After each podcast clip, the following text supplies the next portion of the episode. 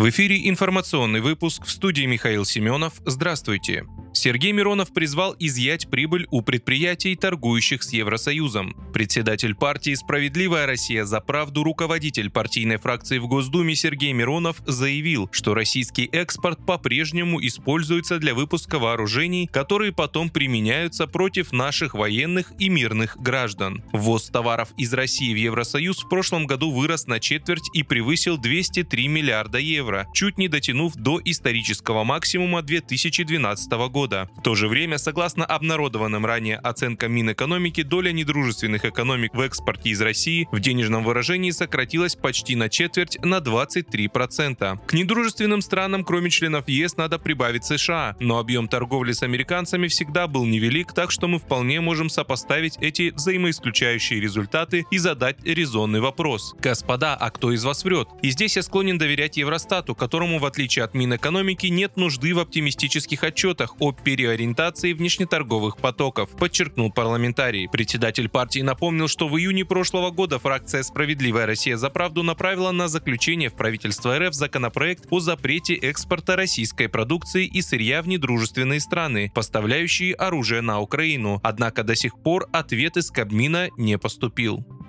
Законопроект об иностранных агентах, спровоцировавший волну протестов в Тбилиси, отозван из парламента Грузии. Говорится в совместном заявлении Политсовета правящей партии «Грузинская мечта» и партии «Силы народа». В партиях считают, что определенные силы смогли представить инициативу в негативном свете и убедить граждан в его схожести с российским законом, что может расцениваться как отказ от европейского пути развития страны. 7 марта депутаты приняли в первом чтении законопроект о прозрачности иностранного влияния, который который предполагает создание реестра иностранных агентов, СМИ, неправительственных организаций и физических лиц, получающих финансирование из-за рубежа. Авторы инициативы уверяют, что это смягченный вариант американского закона. Оппозиция, а также посол США в Грузии Келли Дегнан ранее заявляли, что законопроект скорее аналогичен закону, действующему в России, а с американским не имеет ничего общего. В тот же день у здания парламента в Тбилиси начались массовые протесты, во время которых происходили стычки с полицией, для разгона митинга силовики применяли водометы и слезоточивый газ.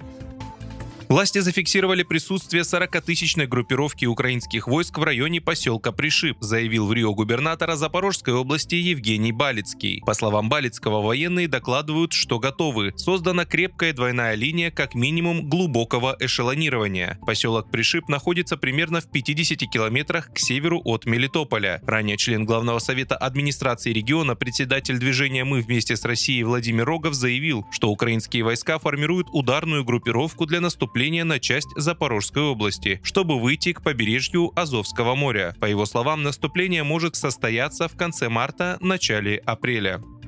Село Дубово-Васильевка, расположенное к северо-западу от Артемовску, перешло под контроль российских сил, сообщил основатель группы «Вагнер» Евгений Пригожин. Дубово-Васильевка полностью под контролем ЧВК «Вагнер». На окраинах идут бои. Вся территория населенного пункта под нами, цитирует Пригожина его пресс-служба в телеграм-канале. Вы слушали информационный выпуск. Оставайтесь на справедливом радио.